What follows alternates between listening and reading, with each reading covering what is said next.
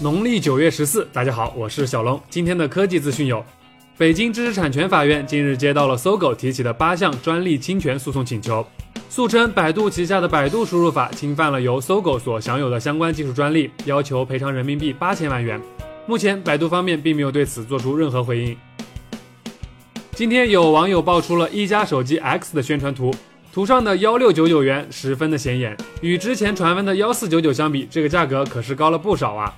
综合之前的情况来看，一加 X 将搭载骁龙八零幺处理器，配备五英寸幺零八零 P 屏幕，三 G 运存，十六 G 或三十二 G 存储空间，前置八百万，后置一千三百万像素摄像头。小伙伴们觉得这配置多少银子比较合适呢？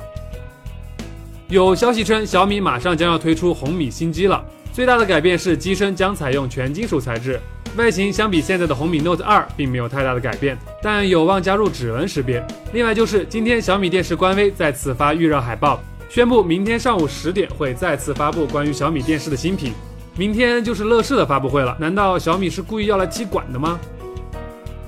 贾老师今天再次发微博表示，UI 革命从桌面革命开始，这显然表示 EUI 将有很大的升级。甚至是桌面视觉效果也将会有很大的改变，具体什么情况，敬请期待明天的 v s u Event。明天我们将兵分两路赶赴北京乐视和成都荣耀发布会，可能明天的一分钟和每日车闻就没有时间做了，请大家谅解。欢迎扫码关注咱们的微博和微信平台，这样就可以第一时间收到我们的推送喽。